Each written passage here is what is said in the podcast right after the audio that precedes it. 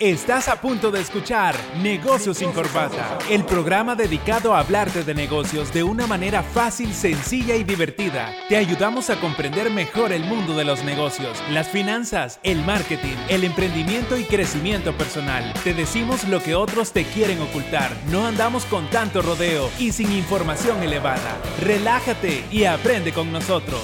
Comenzamos.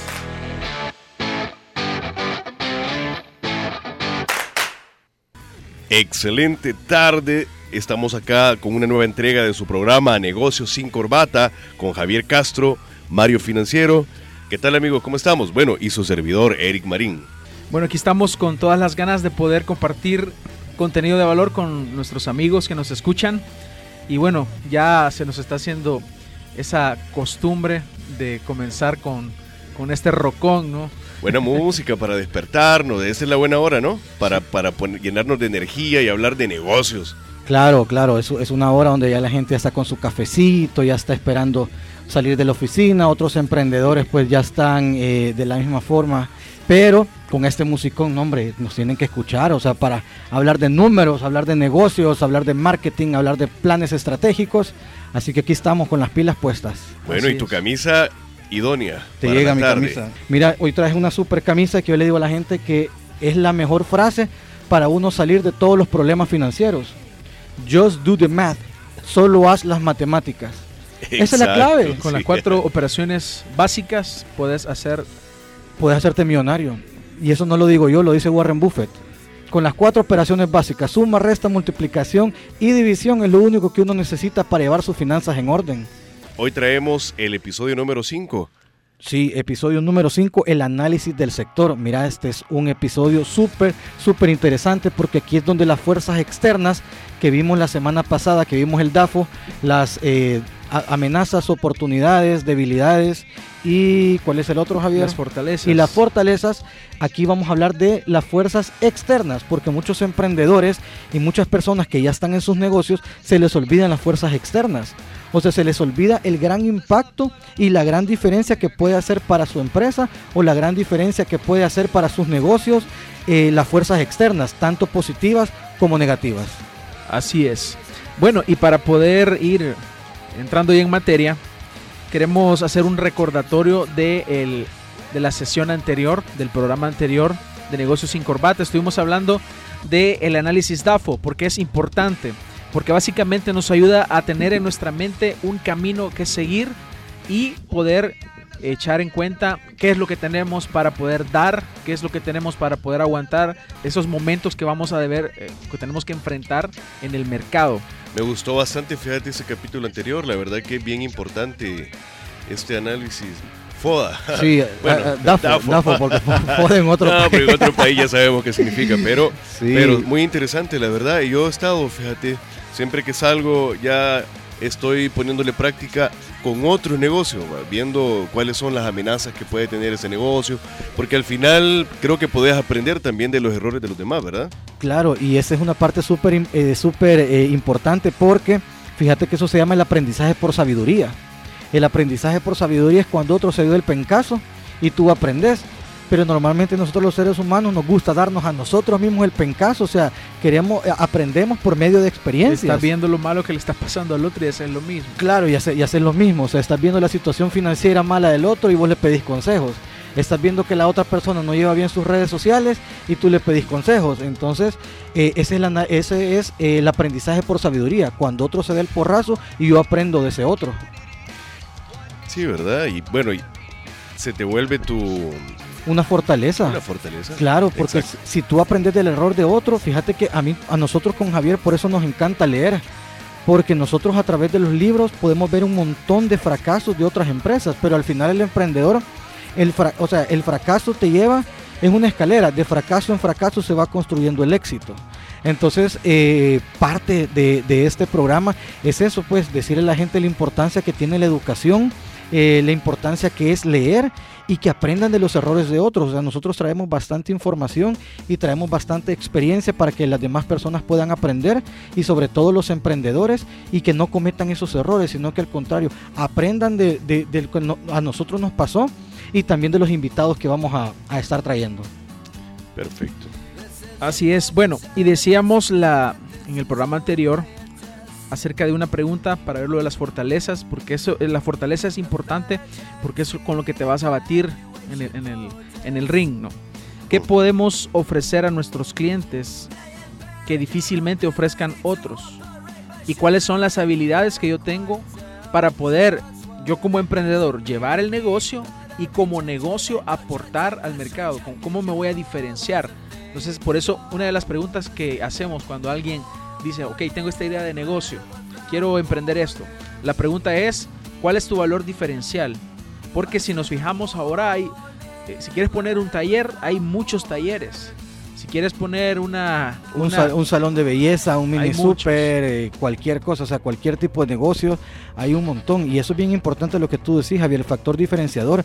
Y este análisis, el análisis DAFO, eh, te permite hacer eh, ese factor diferenciador porque cada empresa y cada emprendedor tiene un análisis diferente. O sea, cada empresa, cada emprendedor tiene sus fortalezas, tiene sus oportunidades dentro del mercado, claro, tiene sus debilidades y tiene sus amenazas. Lo importante es conocerlas y eh, esas, esas amenazas transformarlas en oportunidades y las debilidades transformarlas en fortalezas. A mí me gustó bastante lo que decían respecto a lo que nos contaba Javier y era la atención al cliente, fíjate, que uno siempre vuelve al lugar donde lo tratan bien, no importa que sea más caro. Claro. Y, eso debería ser una estrategia a tomar todo lo, porque yo he ido a unos negocios donde te tratan de la patada. Como, como que si eh, es una obligación, como que si uno está obligado a comprarles, vea. Exacto. Sí, no, son los negocios que no, son instituciones de gobierno. Ay, Dios, mejor ni hablemos de política porque vamos a agarrar este volado como dije. bueno, y estábamos hablando también acerca de las debilidades, las oportunidades y amenazas, que estos ya son un componente externo. La parte interna es las fortalezas y las debilidades. Debes conocer cuál es tu fortaleza para enfrentarte en el mercado a, toda tu competencia y ofrecer algo que valga la pena. Conocer tus debilidades, cuáles son tus carencias, qué es lo que te hace falta para que tú eh, puedas eh, ver cómo fortaleces estas, eh, estos aspectos débiles en tu negocio. Y finalmente hablamos de oportunidades y amenazas. Oportunidades, todo aquello que me puede beneficiar, que está en la parte externa y que puede traer cierto beneficio al, negocio. Y la parte de las amenazas, que son todos aquellos factores externos que pueden perjudicar al negocio. Y el, tema de esta ocasión va enfocado a esta parte externa. Sí. Por eso se llama el análisis del sector o analiza tu campo de acción. Analiza tu campo de acción es el sector o el rubro en el cual te vas a desempeñar y ejercerás acción. También le dicen el análisis del ambiente porque aquí vamos a hablar de temas, eh, factores externos que pueden afectar o pueden beneficiar a un emprendimiento o a una empresa. Entonces de eso vamos a hablar en este programa. ¿Qué te parece, Eric? Me parece espectacular, así que iniciemos si quieren. Bueno, démosle mecho entonces, Javier. Hablemos de la importancia, Mario, la importancia, porque es importante analizar el sector, porque algunas personas pueden decir, no, eso dejémoselo a los economistas, aquellos que han estudiado eh, macroeconomía y todo eso. Pero resulta que basta con observar y hay mucha data ahora, hay mucha data, hay mucha información en Internet, hay instituciones que se encargan de, darnos información. Cuanto más te apegas a los, a los datos reales, más oportunidades tienes de poder dar un golpe seguro. Si vas a pegar, vamos a dar un golpe seguro porque tenemos información detrás. Bueno, y el que pega primero pega dos veces, ¿no? Claro, y hay que saber pegar también. Y hay que saber y pegar. Hay que saber pegar. Eh, y quitarte los golpes también. Claro, en el mundo de los negocios así es también, igual que el boxeo. O sea, uno tiene que saber pegar, o sea, obtener una rentabilidad y tiene que saber defenderse también, pues quitarse los golpes, que eso es precisamente lo que vamos a hablar en este programa de los factores externos, porque hay muchos factores que afectan a una empresa. Hay muchísimos factores externos que afectan a un emprendedor y muchas veces los emprendedores y las empresas no se sientan a pensar. Claro, estamos hablando de pymes o mipymes, de micro y pequeñas empresas o incluso pequeñas y medianas empresas que a veces no se sientan a analizar el sector. O ellos tal vez creen que ya están conociendo el sector, pero hay muchos factores externos que podrían afectarles. Por ejemplo, el tema de impuestos el tema eh, socioeconómico, el tema cultural, el tema ambiental. Fíjate que allá por, por camino al, puerto de la libertad eh, hicieron una, Bueno, quedó a medias una construcción.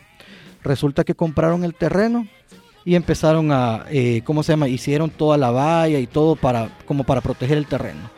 Y fíjate que de repente el Ministerio de Medio Ambiente dijo aquí no se puede construir porque esto es, eh, está protegido. ¿Qué pasó con el negocio? Se vino todo para abajo. Imagínate que si, imagínate que si esa empresa hubiera sacado un préstamo con, con el banco, Sí. 30, 40 años para pagarlo. ¿Por qué? Porque e- es, algo que probablemente ellos no, no pudieron visualizar. O se empezaron o, fueron a comprar de un solo el terreno y, y no, o sea, no analizaron antes. ¿Cuántos negocios no hemos escuchado así? Y no solo, y no solo en, en, o sea, la, la parte del medio ambiente, sino que la parte también de la competencia la parte de e- en qué sector estás, o sea, estoy en el sector primario, estoy en el sector secundario, en qué sector económico se va a mover mi empresa, porque ahí es donde yo voy a crear los planes estratégicos para conocer a mi competencia, para conocer el negocio y para poder rentabilizar mi empresa. Así es, y existen diferentes sectores o campos de acción en los cuales eh, las personas pueden desempeñarse. Y ahorita Mario acaba de mencionar el sector primario. Y ese es el primer sector de, que vamos a, del cual vamos a hablar. Y es aquel sector que tiene que ver con la producción y venta de materias primas. Cuando se obtienen eh, de los recursos naturales se puede generar una, una materia, materia prima. Aquí, aquí vamos a hacer un poquito de, de, ¿cómo se llama?, de principios de economía, fíjate. Lo que nos enseñaron en el colegio y se nos olvidó.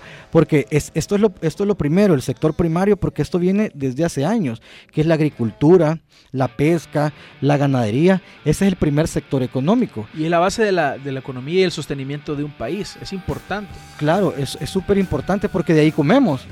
O sea, de, de, de, ahí comemos. Si entonces, no existe ese sector, no existe sostenimiento de ningún país. Claro, y es importante conocer este sector porque, por ejemplo, si tú estás en un negocio, por ejemplo, imagínate que tú estés en negocio de restaurantes, a nosotros los salvadoreños que nos encanta comer ceviche, ¿veas? estamos en el negocio de los restaurantes, de repente hay marea roja y ya no podés comer conchas, ya no puedes comer ostras, ya no puedes comer ciertos mariscos. Eso te va a pegar directamente en los precios de esta materia prima. Entonces, ¿qué vas a hacer tú para satisfacer esa demanda? O sea, tú como emprendedor, tú como dueño de empresa, ¿qué vas a hacer para satisfacer esa demanda? Vas a tener que traer mariscos de otro país, por ejemplo. Vas a pagar mucho más impuestos en aranceles, vas a, eh, perdón, vas a pagar eh, en cómo se llama el flete terrestre, etcétera, etcétera. Entonces, mira lo importante que es con este pequeño ejemplo, nosotros que nos encanta comer mariscos. Entonces, ese es un ejemplo de ¿cómo se llama? el sector primario, que es prácticamente la base de la, de la economía. ¿Cuál otro? La, la, apicultura, la minería, la explotación forestal, entre otros. ¿Qué es la apicultura? La apicultura. La producción, la, la producción de, miel, uh -huh. todo lo que tiene que ver con las abejas. Correcto. Apicultura. Buena pregunta. Sí, entonces, eh, y sabes que ese es el animal más importante del, de la tierra, las abejas dicen. Mira, pero son si se extinguieran. Sí, si se nos jodemos todos. Sí.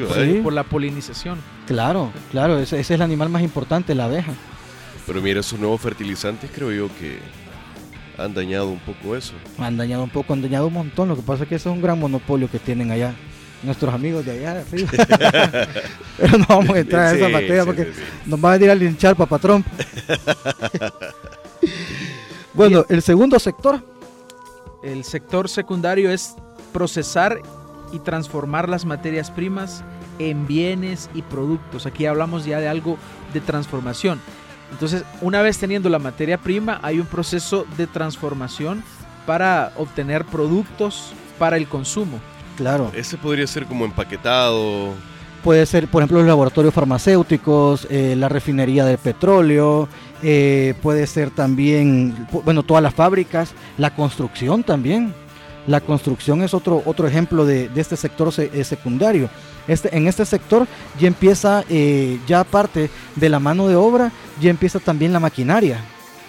Y aquí ya, viene, por ejemplo, lo, de la revolución industrial y todo eso, que le pegó también a este sector secundario, porque aquí es donde viene toda la parte de la transformación. Aquí vienen todas las, todas las industrias, eh, farmacéuticas, entre otros. Así es, tiene que ver con tomar la materia prima y transformarla en ya en bienes de consumo o de uso. Vaya, todo pero- lo que tiene que ver con, con fábricas. Claro, pero mi- mira qué importante ir conociendo cada sector. Si yo, por ejemplo, eh, ¿te acordás el, el amigo que nos habló en el, en el, en el episodio número 3? Que nos decía que, les, que, que le vende a maquilas. Ah, sí, sí. sí. Vaya, ok, la maquila sería eh, un sector secundario. Tenés la tela, o sea, tenés el hilo y todo lo demás. Y eh, después tú transformás eso, o sea, lo transformás en hilo, lo transformás en tela, lo transformás en camisa.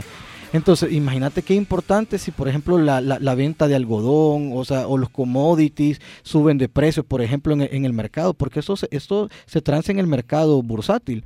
Entonces, si sube de precio, o hay, por ejemplo, hay, hay, eh, puede un factor natural, por ejemplo, que haya una, ¿cómo se llama? Hoy que los bosques en, en el Amazonas que se quemó. Entonces, todo eso le afecta a los precios de las materias primas. Entonces, ¿qué es lo que le, le puede afectar a alguien que está haciendo negocio en el sector secundario también? Y mira, ya que hablamos, hablamos de esta parte, eh, yo conozco a una, una persona que, bueno, su familia tiene, tiene un, un- un negocio de importar materias primas. Y estaba en una conversación con esta persona y resulta que estaba manejando un, un problema de importación de materias primas. Porque hay ciertas materias primas que deben pasar por un proceso, con, aún con el Ministerio de Salud, aunque solo sea una materia prima que debas importar. Entonces es importante conocer todos estos procesos, porque si queremos eh, movernos en este sector, esto implica que hayan, eh, debemos importar alguna materia prima y debemos ver si está restringida, debemos ver cuáles son los aranceles que hay que pagar, debemos conocer los procedimientos aduanales, porque si no, pues no vamos a, va, va a haber un impasse. Entonces, de todo lo que necesitemos importar, debemos investigar cuál es el procedimiento en la aduana. Es- esto vamos a hablar en detalle en la segunda parte de este programa, que vamos a hablar en detalle del análisis macroeconómico. Ok, después, ya, después del sector primario, sector secundario, yo ya paso a un sector terciario, que el sector se- terciario, aquí estamos hablando de los servicios. O sea, aquí estamos hablando del comercio, estamos hablando del transporte, estamos hablando de las comunicaciones, servicios financieros, el turismo, la hotelería, o sea, todo aquello que tenga que ver con un servicio. O sea, al final este sector terciario no produce bienes materiales, pero se encarga de hacer llevar esos productos al consumidor. O sea, lo que ya estuvo en el, en el primer sector, lo que se transformó en el segundo sector, el tercer sector hace llegar o es una manera de hacer llegar estos productos a el consumidor o servicios. O sea, aquí ya vas al tema de, eh, ¿cómo se llama? Empresas de servicios. Así como la las de tu servidor. Ah, perfecto. Claro. ¿Cómo, cómo va esa clasecita, Eric, de, de- de- de principios de economía? Bien, no, no, no. Yo aquí voy anotando, ¿sabes? Yo todo llevo. Mira, y como Vamos te a digo, pasar eh, un eh, examen. este, esa- o sea, esto es una secuencia, pero lo vuelvo a repetir y a los, sobre todo a los emprendedores. Es bien importante conocer porque algo que afecte cualquiera de estos sectores y usted esté en el sector terciario o en el sector cuaternario que vamos a hablar ahorita, le va a impactar en las finanzas de su negocio, le va a impactar en sus ventas, le va a impactar en sus costos, le va a impactar en sus gastos y por ende le va a impactar en su rentabilidad. Así que es súper importante, ¿ok? Vamos ahí, sector cuaternario. Aquí ya se involucran bastantes aspectos de tecnología, conocimientos, de la informática, Lo que te encanta a vos, la tecnología. la tecnología, eso. Entonces, bueno, aquí, aquí ya vamos directamente eh, nosotros con nuestros servicios, eh, consultoría, educación, investigación, desarrollo, planificación, todo aquello que tiene que ver con servicios que están relacionados al conocimiento. Cuando una persona aporta conocimiento, si, si nosotros nos vamos eh, dando cuenta en esta pequeña secuencia que llevamos, en este sector ya se aleja bastante de, la, de, de cómo comenzamos ¿no? con las materias primas. Ya estamos hablando de conocimiento.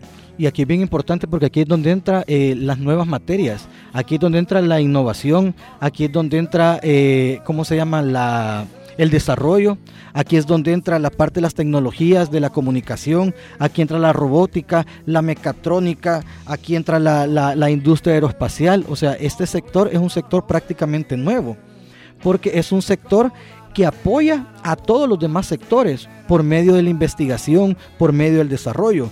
Aquí también va el tema de la educación. O sea, mira qué importante que ya hay un cuarto sector que tiene que ver con el tema de la educación y nosotros con Javier somos pro educación. O sea, nosotros siempre le estamos diciendo a los emprendedores, edúquense, edúquense, edúquense y no necesariamente tiene que ser en una universidad.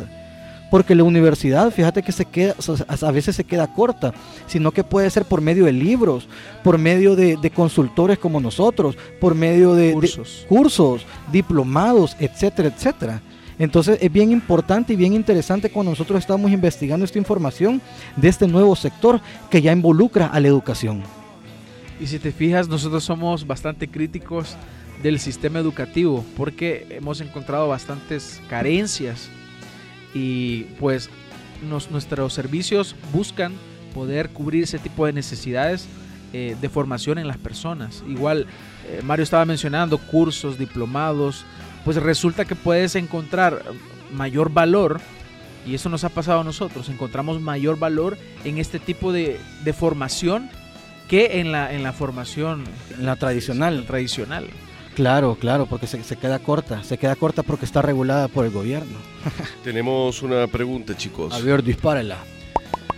Buenas tardes, dos preguntas, dice. He escuchado el programa desde hace dos miércoles, quisiera escuchar los anteriores, pero no logro encontrarlos en Spotify. Tal vez ayudaría mucho que colocaran el link en la página donde hacen los en vivos. Ok, digámosle ahí, aquí el, mago de marketing el cargado. Solo, solo tiene que buscar en Spotify Negocios sin corbata. Negocios sin corbata, solo en Spotify estamos por el momento. Y la segunda es, estoy ya empezando con mi idea de crear mi negocio, pero no sé cómo hacer la visión de la empresa ni la misión. ¿Podrían hablar un poco al respecto? Okay. le tendríamos que recomendar que vaya a los, a los episodios eh, número 2 y 3. Sí, ahí hablamos bastante, pero así en, términos, en términos así generales, la visión es donde yo me proyecto en un futuro. O sea, mi, mi, visión es a dónde quiero llegar y la misión es para qué estoy emprendiendo. O sea, la, la, misión es el propósito. Esa es la diferencia.